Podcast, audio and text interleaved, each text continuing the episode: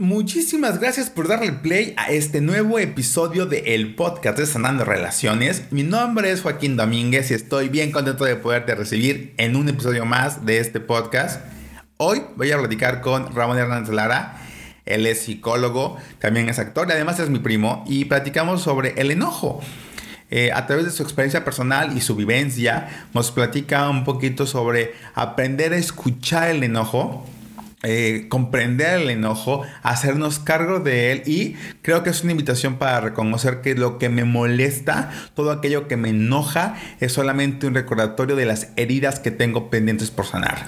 ¿Te suena? A mí me hizo muchísimo clic y me ayudó muchísimo a reconocer cómo el enojo ha impactado en mi vida y cómo hacerme cargo de él y usarlo para lo que está diseñado. Escucharme, comprenderme y hacerme cargo de mis emociones. Quiero aprovechar también este espacio para invitarte este domingo 7 de marzo al taller de Materializa tus sueños.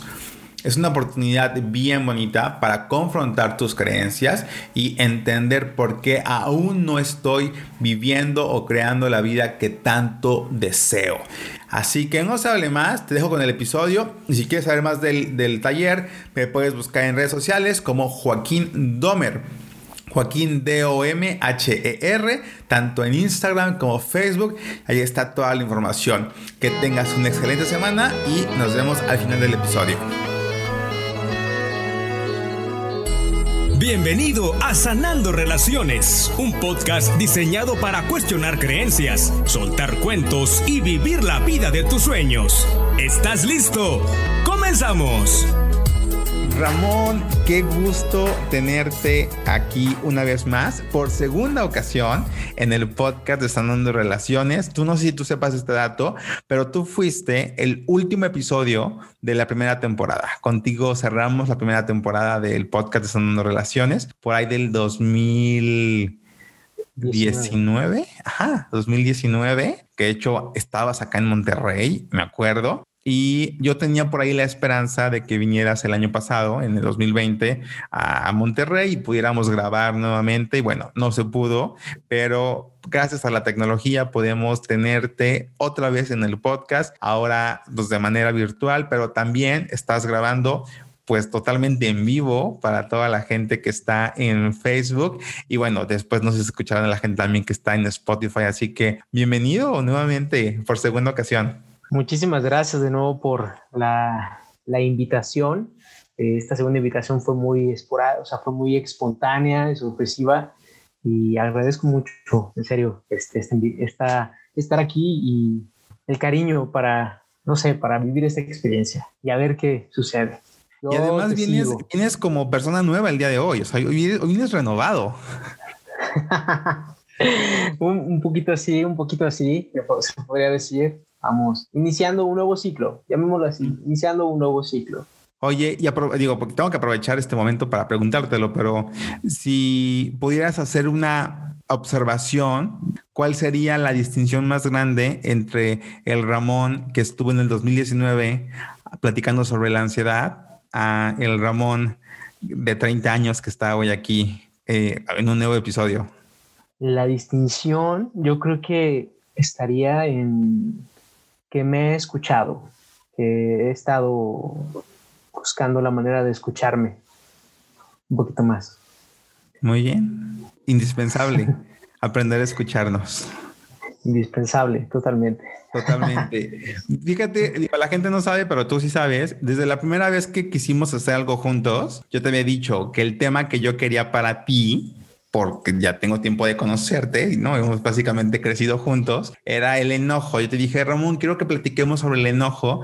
Y en ese momento, por lo que estábamos viviendo, eh, pues cambiamos el tema y creo que salió algo muy bonito también cuando platicamos sobre la ansiedad, que es un episodio que si no has escuchado, te invito a escuchar. Está ahí en la primera temporada, el eh, episodio 34, para que lo encuentres rápido. ¿Cómo saber si tengo ansiedad? Se llama el episodio. Y bueno, dejamos pasar ese tema. Creo que los tiempos son perfectos y hoy estamos aquí nuevamente y hoy vamos a concretar ese primer tema que teníamos platicado y es el enojo. Y a mí me llama mucho la atención porque ¿qué pensamos en el cotidiano, o sea, como común, en el común denominador de la gente, cuando hablamos de alguien que es enojón o alguien que se enoja fácilmente, o cuando hablo de lo que a mí me enoja, siento que todavía hay cierto tabú. O sea, pareciera que hay un tabú en el sentido de que está mal enojarse. O sea, si tú eres enojón, ya de entrada ah, no te van a querer, ¿no? Y eso creo que lo aprendemos mucho de niños chiquitos. Te enojas, nadie te va a querer si eres así de enojón.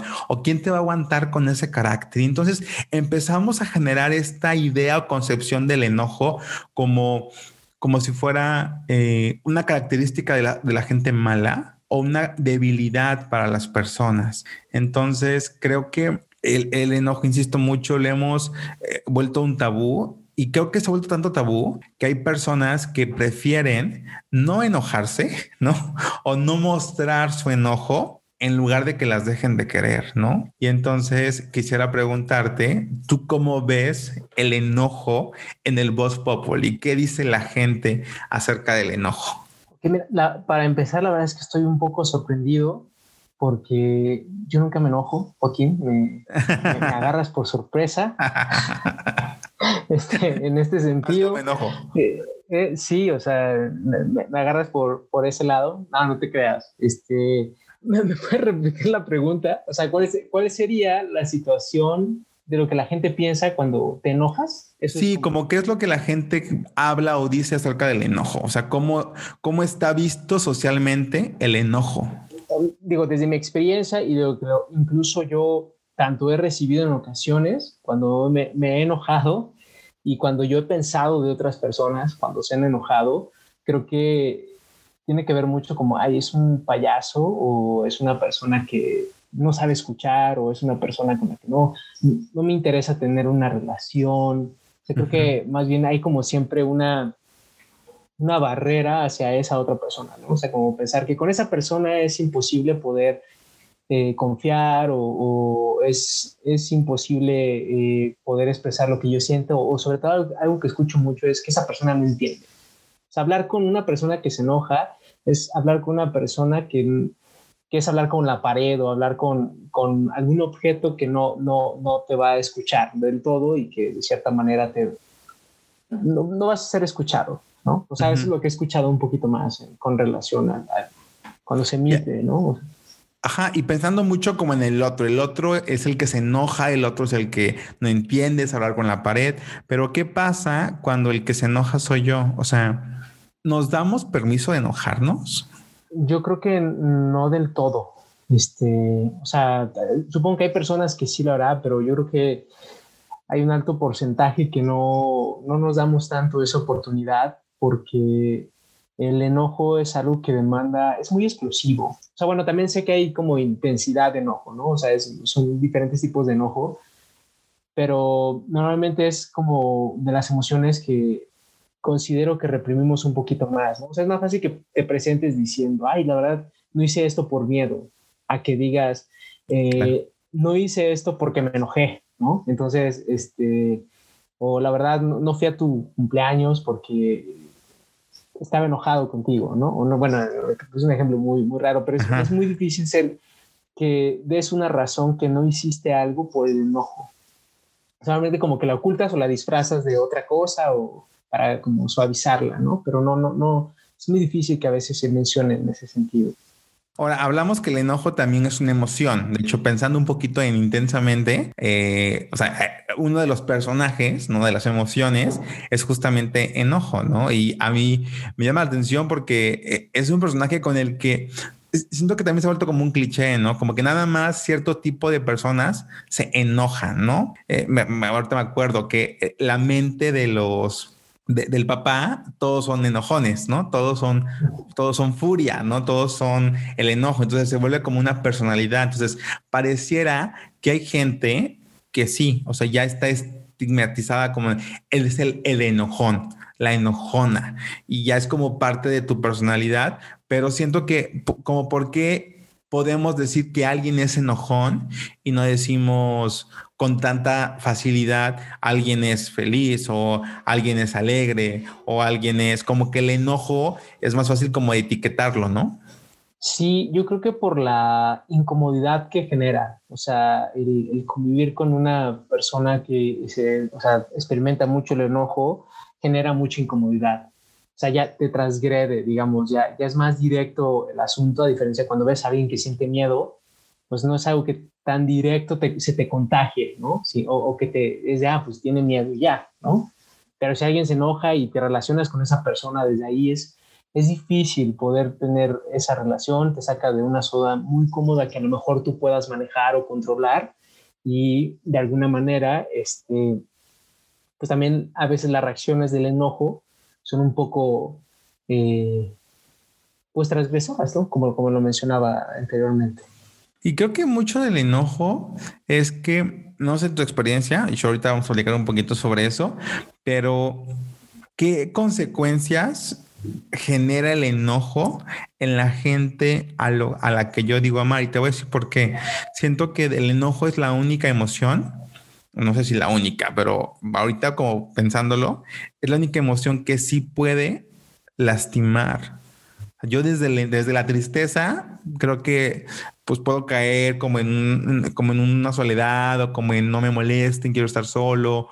La alegría pues difícilmente va a lastimar a alguien, difícilmente, pero creo que el enojo sí puede tornar pues, puede tornarse en agresivo, en violento, en sacar, ¿no? Porque creo que el enojo es esas emociones que, que, te, te, atrapan y usan todo tu ser y no sabes cómo, así, cómo expresarlo, cómo sacarlo. Y llega, llegamos, ¿no? A lastimar a la gente con lo que decimos, con lo que hacemos. Y la consecuencia de eso luego es más pesado como la culpa, como la chin, ¿no? La pena y el haber fallado. Por eso, por eso creo que la, el enojo es una de las emociones que cuando nos, cuando se siente puede ser catastrófica, ¿no? Por lo que las, por lo que le hacemos a la gente que nos rodea. Como que estar triste de soy triste porque me dijo eso, pero estar enojado como que pareciera una emoción más reactiva o más de accionar que de solamente sentir, ¿no? Sí, ahorita con, con esto que mencionas, eh, digo, lo que pasa es que yo creo que con, el enojo generas un, o sea, desde mi experiencia y como lo, lo he visto y vivido, es generas un distanciamiento de las personas hacia ti. A diferencia de, de la tristeza, también hay una cuestión de soledad, pero es porque tú decides aislarte. Entonces, ahora sí que es más difícil que tú decidas aislarte o que la gente no quiere estar contigo o que te, se aíslen o que huyan de ti, ¿no? O sea, eh, creo que se puede traducir más como una especie como de, rechazo, de abandono, que a lo mejor puede haber a, raíz de eso y por eso el impacto es muchísimo más fuerte, porque llega un momento en el que donde llegas, o sea, es como si se...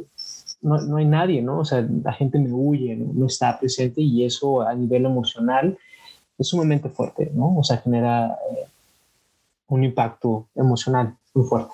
Pero no sé, bueno, me suena como a mecanismo de defensa, porque si yo soy el enojón, si yo soy el que agrede, el que lastima, el que aleja a la gente, es la forma más sutil de que a mí no me rechacen, de que a mí no me lastimen, de que a mí no me haga nada, porque yo ya alejé a la gente por adelantado. O sea, era como más bien como una forma de sabotearme y decir, antes de que me rechaces y me lastimes, yo pongo una muralla de enojo para que estés lejos de mí y así tú no me puedas rechazar. Totalmente. O sea, el enojo es, tiene que ver con este mecanismo de defensa que es una, una protección a tu, a tu, ahora sí que a tus emociones, que lo que hace es poner límite, ¿no? O sea, es limitar al otro, entonces es como cercarte tú solito para que no, o sea, a lo mejor para que esa vulnerabilidad no sea afectada, ¿no? O, no, o no, no, no te transgredan fácilmente o te lastimen con mayor facilidad. Pero sí, sí, tiene sentido. Entonces, detrás de, de cualquier enojado hay un niño lastimado. Totalmente. Fíjate, algo que yo recuerdo mucho de ti, Ramón, yo, yo sé que la gente que no sabe, pero los que ya saben, conocen a Ramón, Ramón es actor, le encanta la actuación, le encanta el drama, le encanta aprenderse diálogos de películas y luego caracterizarlos como suyas. Y bueno, él ya interpretó todas las películas que tú has visto, Ramón ya las interpretó con su propio personaje. Hay una película que hace poquito volví a ver, que es las, de Harry Potter. Y hay una escena en particular que sé que a ti te encanta y que, que te sabes el diálogo casi de memoria. Y es cuando, cuando Harry Potter se da cuenta que tiene mucha. A ver, tú dilo, tú te queda mejor el diálogo. Es que siento tanta. Es que siento tanta ira. sí, sí, sí. Y yo me acuerdo, Ramón, y es algo que te quiero preguntar, es que yo, cuando tú hablabas de tu enojo, cuando tú hablabas de, de que te enojas fácilmente o que, te decía, no, ella se enojó y, y que te cambiaba la cara y te... Yo, yo lo que sentía de ti, y, corrígeme, es que detrás de ese enojo que tú sentías, lo segundo que había en tu mente era un rechazo por, por enojarte, como si si estuviera mal el cómo tú reaccionas ante las cosas que no te parecen o que no te gustan. Y me gustaría saber, ¿no? ¿Qué, ¿Qué, hay en tu mente ante un momento de enojo o ante el enojarte por algo que tú dijiste que ya no te ibas a enojar? ¿Qué, qué pensamientos hay en alguien como tú que, que, vive un enojo y que después viene como este segundo discurso del por qué te enojas, ¿no? Ok.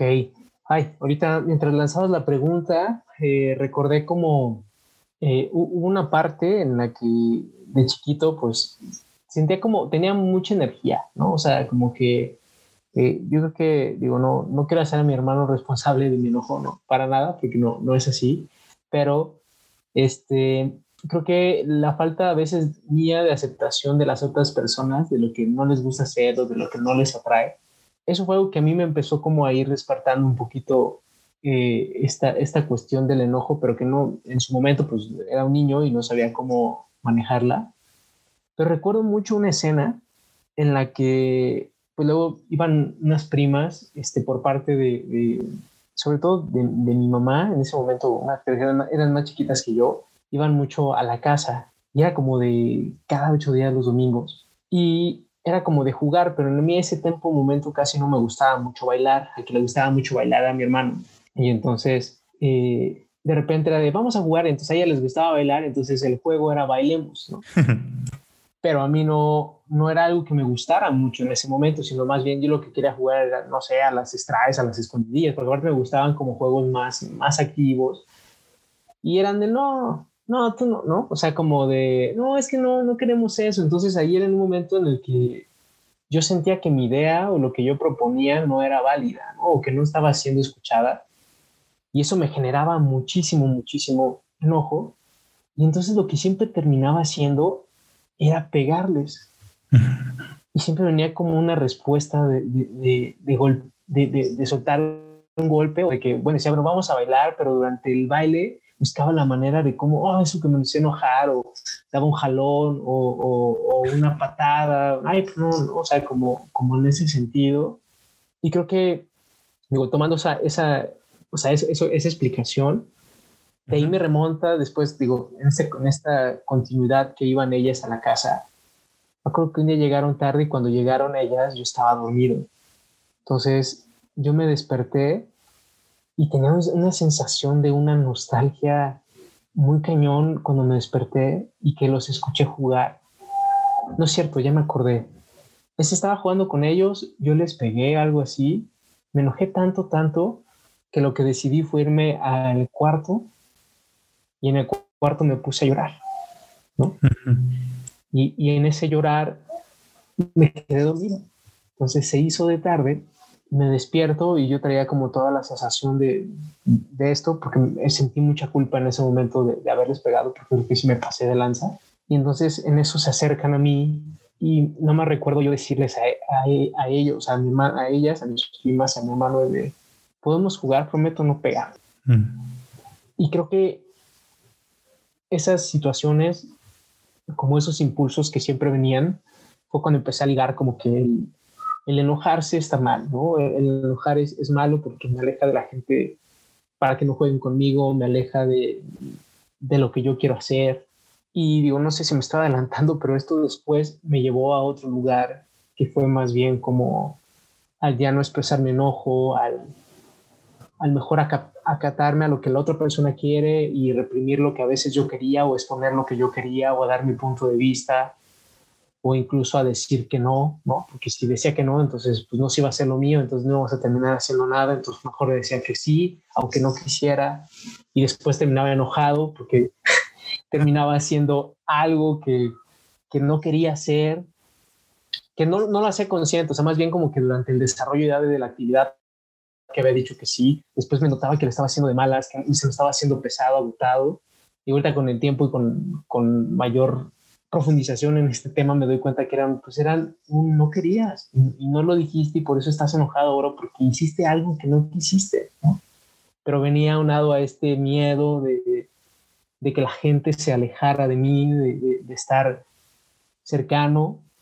Y digo, creo que los que mayor vivieron como esta, esta fase de, de, de mí enojado y de estos impulsos, e incluso si llegar a golpear como físicamente, eran mis hermanos, ¿no? O sea, ellos fueron como la, los, los, primeros, ¿no? Porque pues era el, yo el menor y además era de, yo quería más como actividades de físicas, eso que te mencionaba, y, mi hermano no era de eso, era más de, vamos a jugar un juego de mesa, y yo, no, mesa no, vamos a salir a andar en bici, vamos a correr, vamos, ¿no? Y entonces, y él no quería, y entonces yo me enojaba porque él no quería, y luego terminaba este, golpeándole, pero después siempre, siempre acompañado de esa acción, un gran sentimiento de culpa, o sea, una culpa constante, presente, presente. Entonces ahí fue cuando caché que en el tema de las relaciones lo que yo, o sea, digo, ahorita hago consciente a eso, porque obviamente fue una decisión a nivel subconsciente, es que ahora a partir de las nuevas emociones, de las nuevas relaciones que yo creara, es que no me vieran para nada enojado, que no conocieran esa faceta de mí, de ese Ramón enojado, ¿no? Entonces después venía una contradicción porque las nuevas personas que yo conocía o las nuevas relaciones que yo creía, cuando les decía, ay, es que me enojé con mi hermano, y siempre era la respuesta de ellos de, ¿cómo? O sea, ¿te enojas? No, no, no lo puedo creer, tú, tú no te enojas, ¿no? O sea, nunca te he visto enojado o no me imagino cómo serías enojado eh, en ese sentido. Pero, o sea, en, un principio era de, wow, ¿no? Qué padre, ¿no? O sea, que no conozcan esa faceta de mí. Más bien después, ya también con el tiempo me di cuenta de que no, que no estaba siendo honesto o lo más auténtico posible, porque también estaba complaciendo en ciertas cosas que yo no quería, aunque yo no estaba de acuerdo o no estaba expresando cosas que sí me molestaban. Y eso me llevó a otro lado más bien de, de, reprimirme de esto hasta que un momento exploté, ¿no?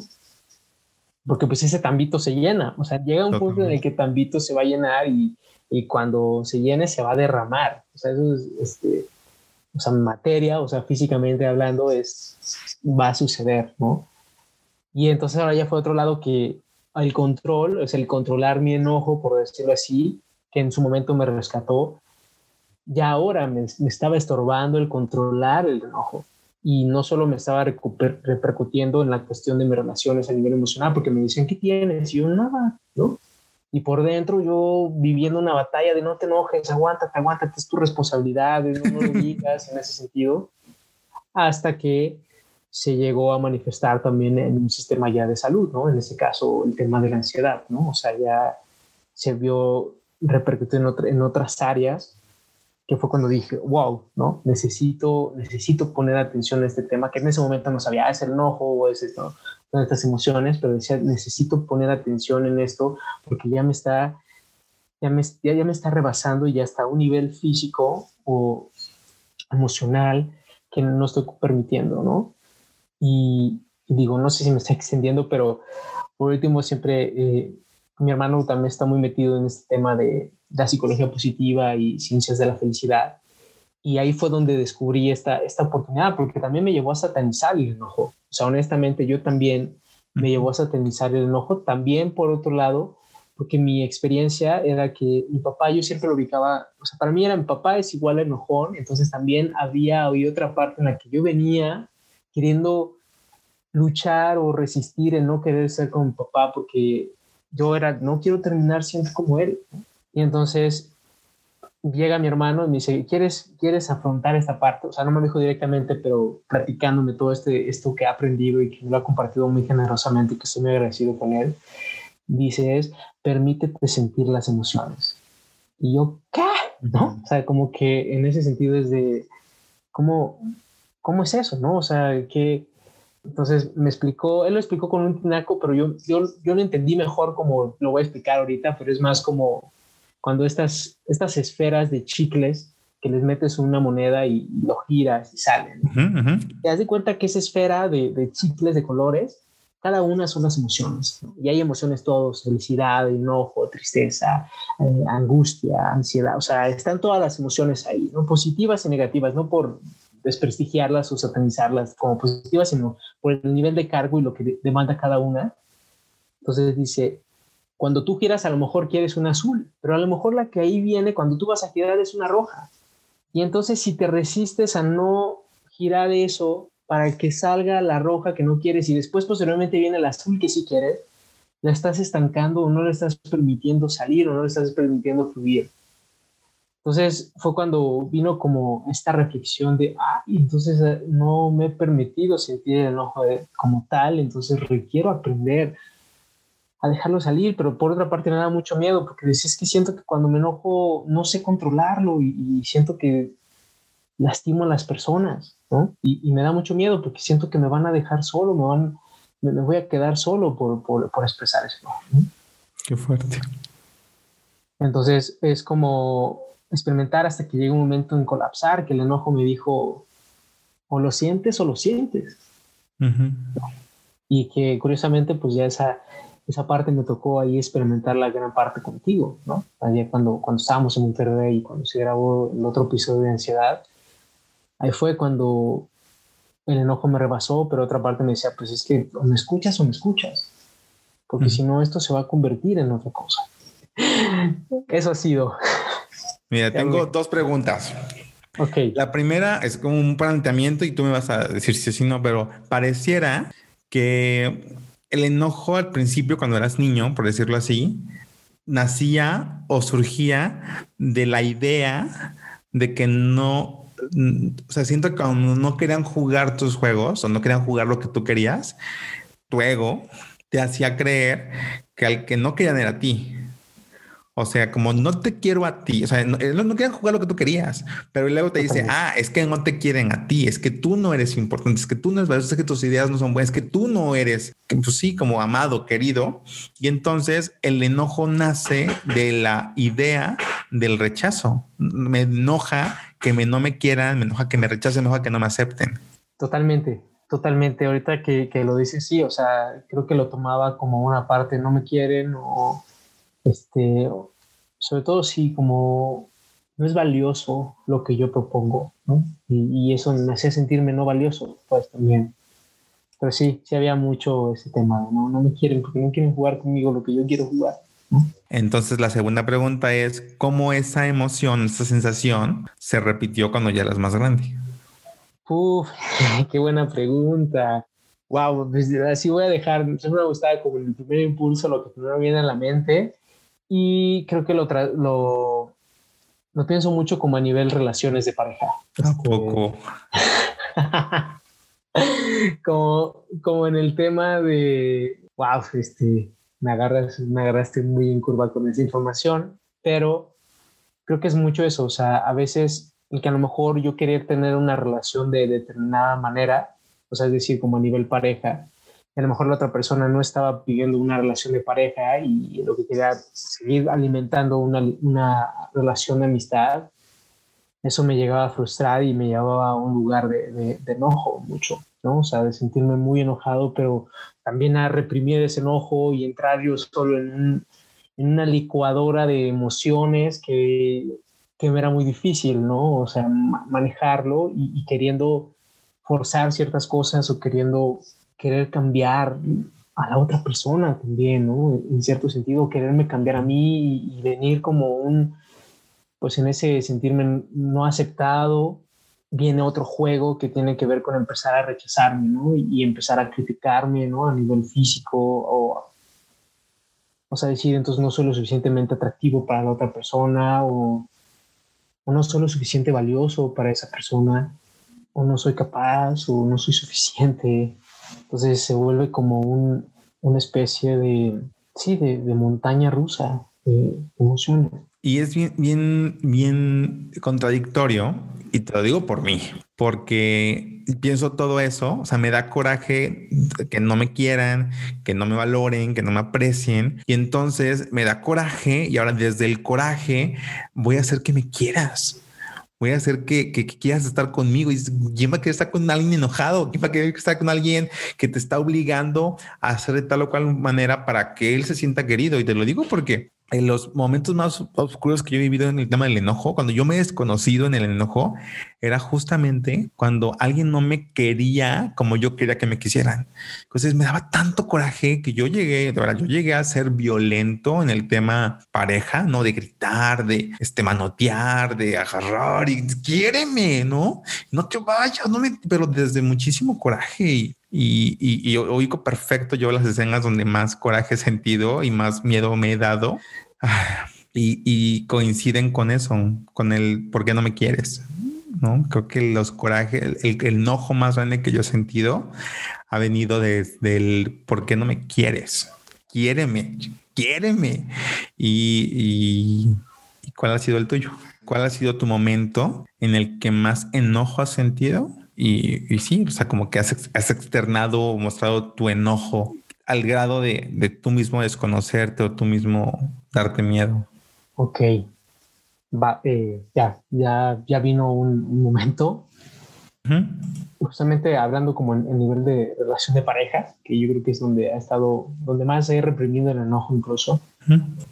El momento que yo más me espanté de haber sentido, de sentir enojo, fue una vez que con, con, una pareja a mí me era muy difícil expresarme lo que yo no quería, ¿no? lo que no me gustaba o no, o no. Entonces me acuerdo que una vez nos discutimos, pero aparte fue una discusión, ya, ya tenemos un hábito de a veces discutir por, por cosas muy sencillas, ¿no? O sea, literal, como de, eh, no llega hasta tiempo, o sea, bueno, no llega hasta tiempo, o sea, el tema de puntualidad, sino, pero más bien como una cuestión como eh, no me ayudaste a bajar del camión, no sé, eh, eh, estoy inventando, o sea, cualquier situación este, cotidiana, ¿no? Alguna situación muy cotidiana. Yo me acuerdo que una vez sentí, ella me dijo algo, yo sentí mucho enojo. varias veces fue con ella, Este, pero la que más me sorprendió y que después eso me llevó a mí decirle, ¿sabes qué? Vamos a terminar con la relación. Fue porque ella me dijo algo no recuerdo exactamente las palabras, pero cuando ella se, se volteó me sentí súper ignorado por ella, porque yo como que ya, ya me iba a atrever a decirle algo lo que no, lo que no me parecía, y en eso se, se giró, yo lo tomé como me está ignorando, pues sentí tanto, tanto enojo, que el, lo único que sentí fue sentir un impulso de darme un puñetazo en la cara porque evidentemente había una parte de mí de, no, voy a agredirla a ella, pero sentía tanto enojo que necesitaba descargarlo, entonces lo, lo, que se me hizo más fácil en ese momento fue pegarme mí. Entonces recuerdo en ese momento que sentí tanto enojo, porque eso también es otra parte importante, en qué parte de tu cuerpo lo, sientes. Yo lo sentí mucho en las manos, que, que fue nada más fue agarrar y pum, darme un puñetazo en la cara. Tanto que ella, ella escuchó el trancazo y dice, ¿qué estás haciendo? Y yo, en ese momento se me bajó el enojo porque al momento de pegarme y ver estrellitas, o sea, literal vi, vi estrellitas, fue como me espanté, después sentí mucho miedo. y, y, me acuerdo que lo primero que pensé, dije, estoy, soy un monstruo. Yo creo que pasó de ahí tres semanas más o menos de tres semanas. Yo ya tenía una, ya llevábamos como tres años, siete meses de relación y decidí terminar con ella porque le dije que, que yo sentía que estaba mal, o sea, en ese momento dije, siento que, estoy mal, siento que, que, hago todo mal, porque cada cosa que, que, realizamos pues, nos peleamos y tiene que ver siempre, siempre que ver con el que siento que yo soy el culpable de eso y dije, siento mucha culpa todo el tiempo. Y terminé. En ese momento ya no entendí mucho, porque también yo no lo tenía muy claro la, lo que estaba sintiendo. Yo creo que nada más algo de mí subconscientemente me rescató y me, dice, me dijo, aléjate de ahí, ¿no? O sea, tuve que darme un golpe literal, un trancazo de la vida para decir, salte de ahí, ¿no? Eh, o sea, pero salte de, de, ese lugar donde Ramón está, de, de, reprimir, reprimir, reprimir y no expresar su emoción, y no expresar lo que siente, no expresar su punto de vista, lo que realmente quiere, lo que su corazón está pidiendo en ese momento, ¿no? Y ahorita a la distancia lo veo, en ese momento tenía 20 años. O sea, eso fue hace 10 años. Hace 10 años, justamente. hace 10 años fue, fue esa relación. Pero con ella varias ocasiones. Y, también con ella misma pasó otra situación, digo, nunca, nunca fue agredirla físicamente, pero sí una sensación donde sentí en mi cuerpo, sobre todo siempre en las manos, en los puños, una cuestión de ya, ¿no? O sea, como de, querer expulsar a, y ya. este. Una pregunta no más para cerrar esta parte es cómo, cómo te perdonas, cómo te perdonas el haberte golpeado, el haberte lastimado, el haberte guardado tantas cosas y después solamente dejarlas explotar, porque creo que al final de cuentas la relación con la pareja, ok, creo que es un tema que tiene que resolver con la pareja, pero cómo pues, contigo vives, contigo estás y después de ese golpe que te diste, ¿cómo, cómo te perdonas? ¿Cómo perdonaste a Ramón? Creo que lo que, según yo, lo, lo que estaba haciendo era protegiendo a las demás personas, ¿no? de de mí. Y creo que lo que tuve que, que hacer es, fue, fue, pedirme perdón a, través de, de, cómo me estaba tratando, de lo, de lo injusto que estaba haciendo conmigo. Porque a fin de cuentas mi reclamo a veces hacia ella era que sentía que era injusta, ¿no? No se lo decía, pero ese era mi pensamiento que constantemente estaba de, no está siendo justa conmigo, no me valora, no me, no me quiere. Entonces al momento de entender que realmente lo que estaba pasando era que yo no estaba siendo justo conmigo porque no me estaba reprimiendo a mí, que no me estaba queriendo yo, que no me estaba valorando, que no me estaba dando ese, ese, ese valor, pues, o ese amor en ese momento. me estaba pidiendo algo que no, no, no, estaba haciendo yo o que me había perdido en el camino de darme lo que a mí me correspondía. Pues. O sea, como de, de hacerme responsable de ese amor, más bien dejar de culpar a, a la otra persona, porque a fin de cuentas pues, es una serie de, creencias a nivel subconsciente que pues obviamente ahí se hacían match y, eso sucedía. Pero creo que, y fue algo que justamente recién con, con mi psicóloga hablé, fue, dice, te das cuenta que tu reclamo constante es como que las demás personas eran injustas contigo, sobre todo en el tema de pareja, y en eso me dice, ¿y tú qué tan injusto eras contigo en ese sentido? ¿Qué tanto te permitías no hablar lo que querías, lo que sentías, a lo que te sometías?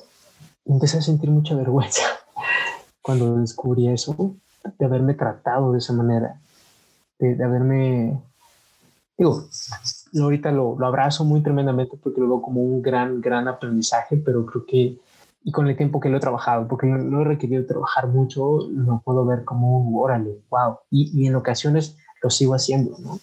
La diferencia es que ahora me cacho más rápido. Ay no, no, no, o sea, con cosas muy sencillas, que te procuro como no mal pasar, ¿no? Porque también me castigaba con el hecho de no, no darme de comer, por ejemplo, cosas muy básicas, ¿no? Y que de repente ya pasaron seis horas o y no he comido, digo, no, te estás mal pasando ve cómo te estás tratando y, ya no, porque ya algo, llega un momento en el que empiezo a sentir, no, ve otra vez, ya me, ya, este, ya me pasé seis horas sin comer y no sé, y es de a ver, tranquilo, ¿no? O sea, este, ve y come. o sea, como, como en, esa, en esa forma. Sí. ¿Cómo se siente perdonarse, Chompis? Se quedó medio abstracto de repente, pero lo puedo traducir como en sensación, como calidez. Es como y siento una calidez como en el pecho, como, un, como ese apapacho de Viva Porru, ¿Ah? más bien eh, como esa sensación de, calidez en el pecho, de, protección, de... Sí, sobre todo así. o sea, a lo mejor lo puedo nombrar como amoroso, como tranquilidad, pero creo que calidez me gusta más, la sensación. Muchas gracias. Estás escuchando Sanando Relaciones, un podcast de Joaquín Domer. Continuamos. Te quería preguntar, Ramón, eh, creo que hay como ahorita lo decías mucho y lo decías también con un poquito lo que eh, lo de la el chicle, ¿no? Si quieres que llegue la alegría, la paz, esa tranquilidad, esa calidez de la que tú hablas, tuviste que dejar salir otras emociones que a lo mejor no te encantan, como el enojo, como la tristeza, como, en fin. Y hay creo que un discurso o un, un debate entre vamos a dejar sentir el enojo vamos a enojarnos y si yo me enojo, pues me enojo y que, y que arda el mundo, ¿no? Entonces yo voy por la vida sintiendo el enojo y que puede caer a una actitud ya pues de violencia o una normalización de cómo expreso el enojo, creo que esa es la distinción que me gustaría que hiciéramos, y entre el no, a ver, no, es esta frase que me choca a mí, no, es que hay que tener inteligencia emocional y, no, que no, no, te gane el enojo y tú contrólalo. Entonces, eh, tú ya dijiste dos, dos, dos, escenarios en el que te, te, te, enojabas y entonces violentabas a la gente a tu alrededor, a la gente que querías y el que te aguantaste todo para que no vieran que te enojabas y al final acababas explotando. Entonces, como buscando el equilibrio, ¿cuál sería esta actitud o esas características que tendríamos que tener a, la vista, cuidando, para así dejar fluir el enojo, pero no al grado de, pues de que se vuelva una herramienta para alejarnos o sabotearnos o incluso lastimar a la gente que amamos. Entonces, ¿cuál sería esta divina, o no, no voy a decir divina, esta proporción adecuada? No sé por qué dije divina, iba a decir como divina proporción, pero ¿cuál sería el equilibrio, no? Al final del día. Ok. Yo, yo creo que como yo lo he entendido, sobre todo últimamente, digo, no solo de la cuestión del enojo, sino de todas las emociones, es el tema de permitírtelo sentir de una manera consciente, te da la oportunidad de escuchar el enojo, ¿no? Porque a fin de cuentas, toda emoción que sentimos, hay algo, digo, algo que he entendido yo, es que la emoción te quiere decir algo. Entonces, cuando lo que yo, lo que he estado aprendiendo a, decir es, yo el preguntarme constantemente, o sobre todo de, del 2019, porque antes era más como dejarme y ya, y me enojaba y, o sea, ¿no? Este, hacerla de a jamón con las otras personas. Confío. No, pues me estoy, me estoy haciendo, no, haciendo enojo, no, te voy a decir, y de repente se me trababa la boca, pues ya había que decir, pero nada más era de, voy a escupirlo porque ya no me voy a dejar, y no, o sea, como, como en ese sentido. Creo que la diferencia que he sentido es dejártelo sentir. Luego hay un dato muy curioso que eso me, lo pasó mi, este, mi, hermano, es que una emoción requiere solamente 90 segundos para sentir y ya puede pasar a otra emoción. O sea, una emoción, si tú la permites ser, simplemente requiere 90 segundos y ya, con eso. Eso es minuto y medio en realidad. Minuto y medio, lo que requiere el tema es que no, nosotros a través de esto, de que nos enganchamos o de reprimir la emoción o de sostenerla, pues lo podemos extender hasta meses, ¿no? Toda la vida. ¿no? Toda, la vida, ¿no? O sea, todavía traes eh, enganchado ahí con alguien, dices, oye, ¿te acuerdas que no fuiste a mi cumpleaños número 10? Dices, ya tienes 30, ¿no? Desde ya, o sea, pero está, está la emoción, o sea, uno realmente, o sea, sí es como, o sea, como cachar que uno se hace responsable de la duración que le quiere dar a la emoción, pero realmente lo único que requiere el cuerpo es 90 segundos a minuto y medio sentir para que la emoción pueda pasar. Entonces, lo que, lo que yo fui entendiendo al momento de dejarte sentir la emoción tenía que ver con el, con el sí, con escucharla. ¿Qué me está Con escuchar la emoción. ¿Qué me quiere decir la emoción? Entonces, yo de las cosas como las que me empecé a, a topar fue como un, no estoy poniendo un límite. Como reconocer, yo Ramón tengo un límite y, y, no es, o sea, es algo humano, todos tenemos un límite, o sea, ¿no? Si vas a, unas clases de canto, te dicen, mira, tú llegas de tal nota a tal nota y por eso tú eres tal tesitura, ¿no? O sea, bueno, hablando de... O sea, de alguna manera todos tenemos un límite y también de cierta manera en, en, las relaciones, ¿no? O, o, en cualquier cosa. Entonces era como empezar a ver que algo que, que yo requería a través de escucharla era eso, era que el enojo me está diciendo no estás poniendo un límite. Porque a mí el tema de la incertidumbre era algo que me encendía mucho. Y dice, pero es que, me dejen en visto, ¿no? O, el dicho, me dejaste en visto en WhatsApp y no, yo te veo en línea, ¿no? O sea, como en ese sentido. Entonces era como no, no notar o no poner atención sobre todo a lo que la emoción me estaba queriendo mandar, ¿no? O sea, me di cuenta que eso es lo que me estaba pidiendo, o sea, como una cuestión de, de poner límite a las personas, porque a veces sí requerimos. Si los niños lo requieren para aprender, ¿no? Porque están como en este, pues también de grandes, o sea, también de grandes a veces requerimos límites. El tema está en cómo se pone el límite, ¿no? Es decir, no es lo mismo que un niño vaya y ponga un límite a ya adulto, pues vaya y pongas su límite, ¿no? O sea, a lo mejor tienes otra experiencia, tienes otra manera de, la, que puedas expresar eso o puedas dialogarlo o puedas decirlo. Digo, no es fácil, no es fácil. Yo de repente también trastabillo, o sea, sigo trastabillando en ocasiones, sigo experimentando esto, pero cada vez es atreverme más un poquito en ese sentido. Y esto de dejarte sentir la emoción también es válido. O sea, también de, así de como de, pero digo, eso ya es una recomendación yo, yo eh, personal en la que creo que sí es importante tener algún tipo de, de, de proceso de autoconocimiento. No, no, estoy diciendo específicamente área, porque hay muchos mecanismos de, de procesos de autoconocimiento. Porque siento que en, ocasiones sí la emoción es difícil gestionarla. Hay veces que en serio, en serio es difícil gestionar la emoción.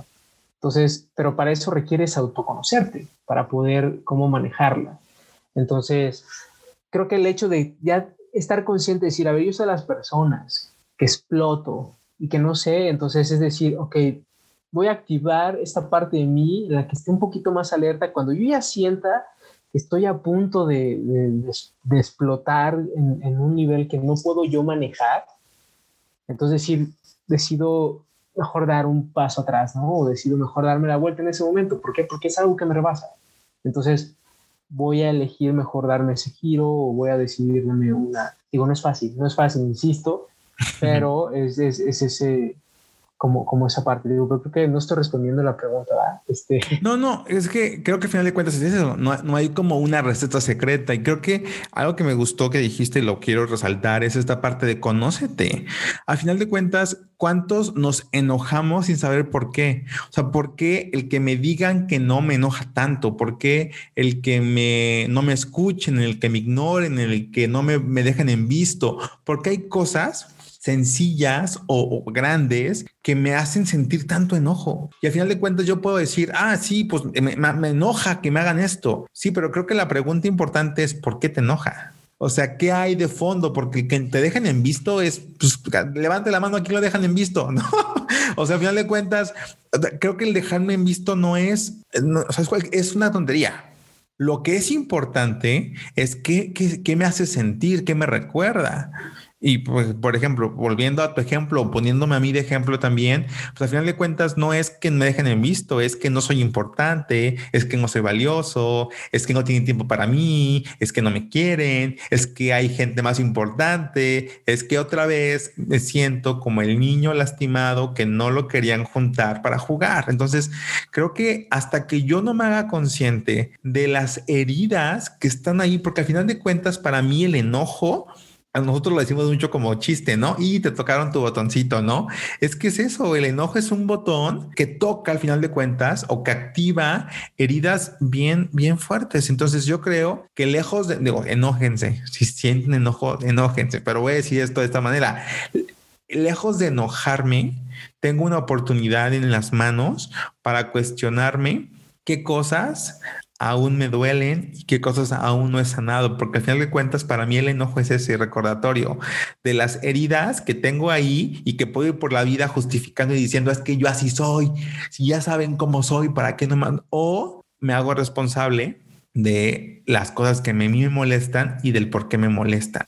No sé, creo que, creo que ahí va el trabajo real o de fondo, ¿no? Sí, o sea, está muy ligado a esto. Digo, me vino un ejemplo así rapidísimo pero yo me acuerdo mucho en la secundaria y que incluso yo lo llegaba a hacer, pero de esas, digo, voy a dar un ejemplo eh, un poquito, ah, lo voy a dar, este, pero cuando estábamos en el baño, de repente llegaba alguien por atrás y te movía, o sea, estabas haciendo los migitorios, se dice migitorios, no tengo idea si es bi o migitorio, bueno, haciendo um, tus necesidades en, en, frente de eso y llegaban por atrás y te movían las manos y pues terminabas, pues sí, sí ahí este, salpicado de eso.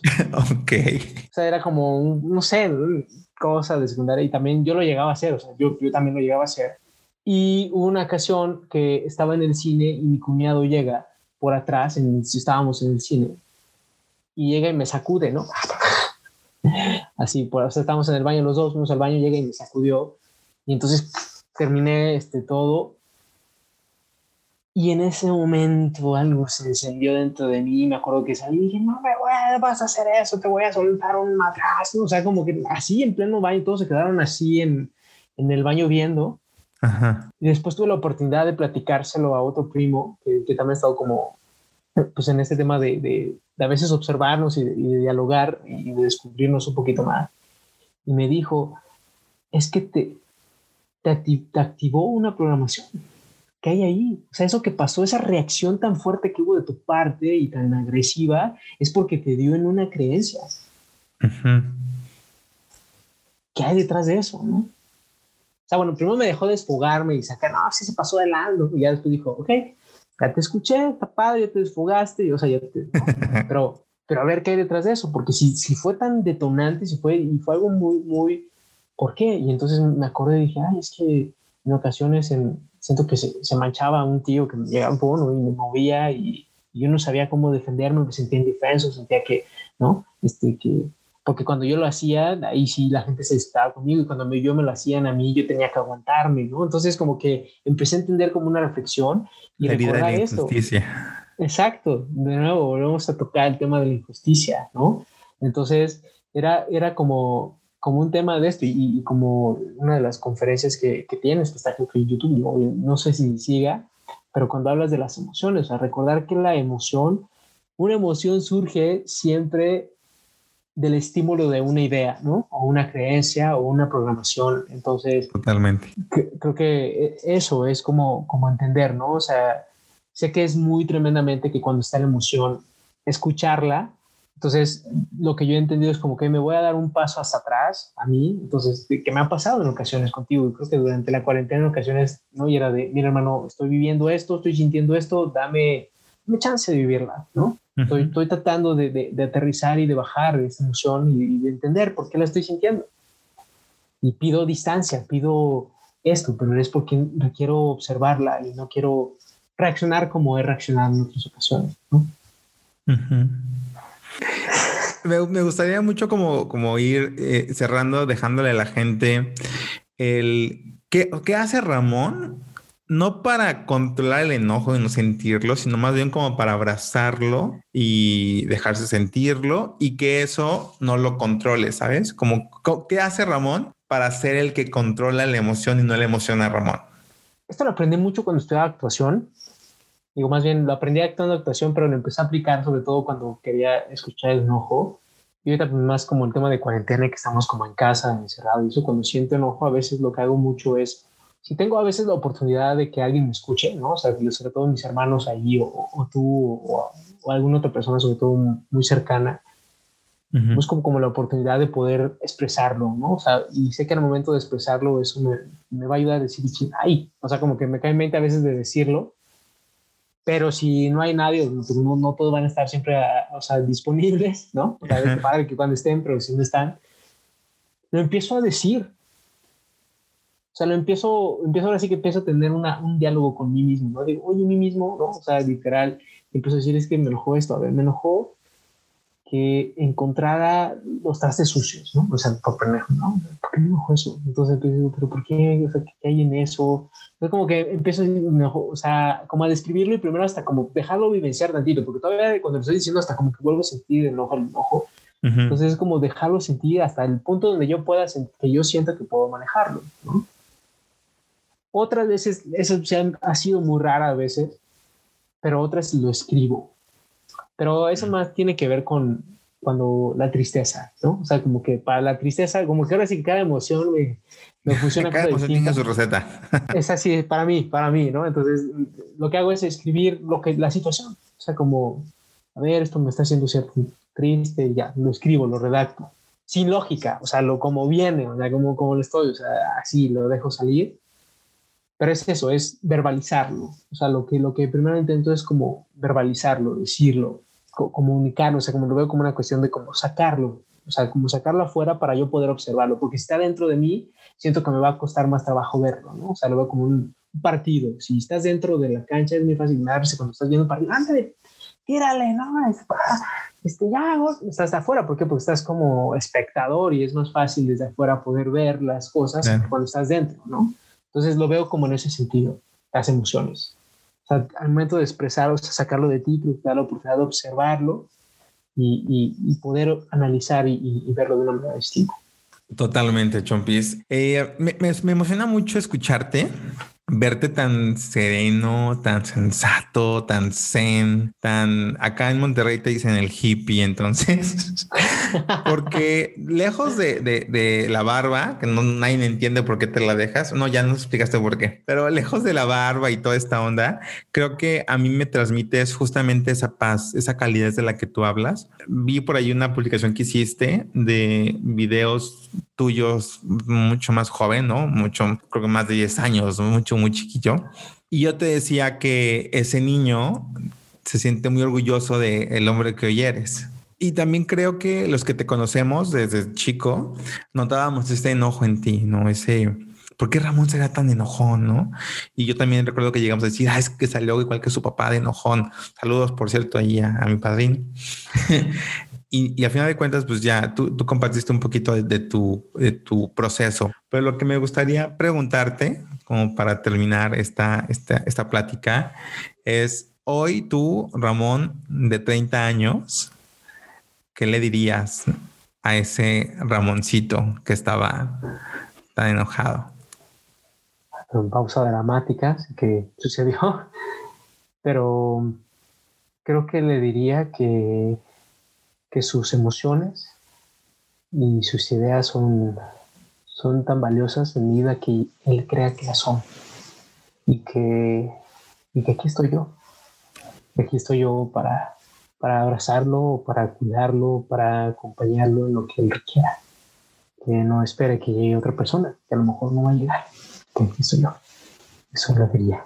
Muchas gracias, Chompis. Gracias por por, por aceptar la invitación, por permitirme acompañarte en este proceso de, crecimiento, por dejarme verte crecer todo lo que has crecido. Eh, te admiro muchísimo, te amo muchísimo y para mí eres un gran maestro, ¿no? De las emociones, de amor a tu cuerpo y de entender que el amor más importante es el, es el propio. Así que gracias por ser ese maestro y pues, gracias por ser parte de este episodio del podcast. Muchas gracias a ti por, por impulsarme. Por...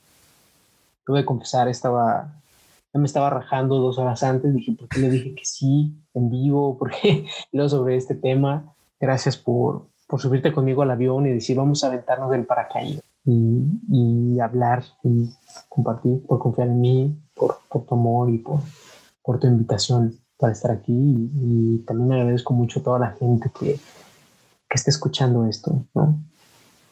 Sí, quiero eso, o sea, invitarte a que permitas abrazar lo que sientes. Es, tu sentir, es tu vida.